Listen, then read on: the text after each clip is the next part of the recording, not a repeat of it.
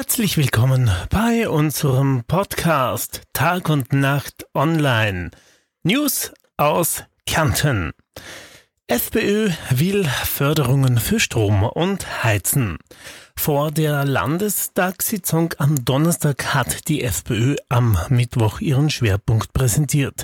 Es geht um die Erhöhung von Zuschüssen für das Heizen, für Strom und auch für Pendler. Die Landestankstellen sollen Diesel auch wieder billiger abgeben.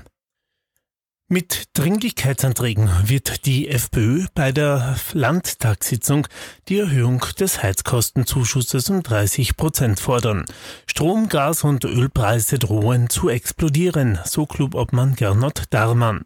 Der Winter steht vor der Tür, viele werden sich das Heizen nicht mehr leisten können.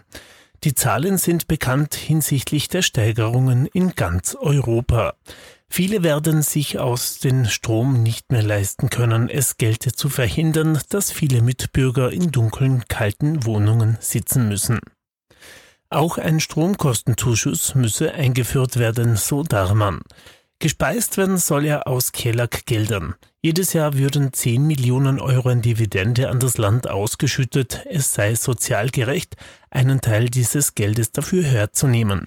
Auch für Pendler sei Hilfe nötig. Es soll eine 30-prozentige Erhöhung der Fahrkostenzuschüsse geben.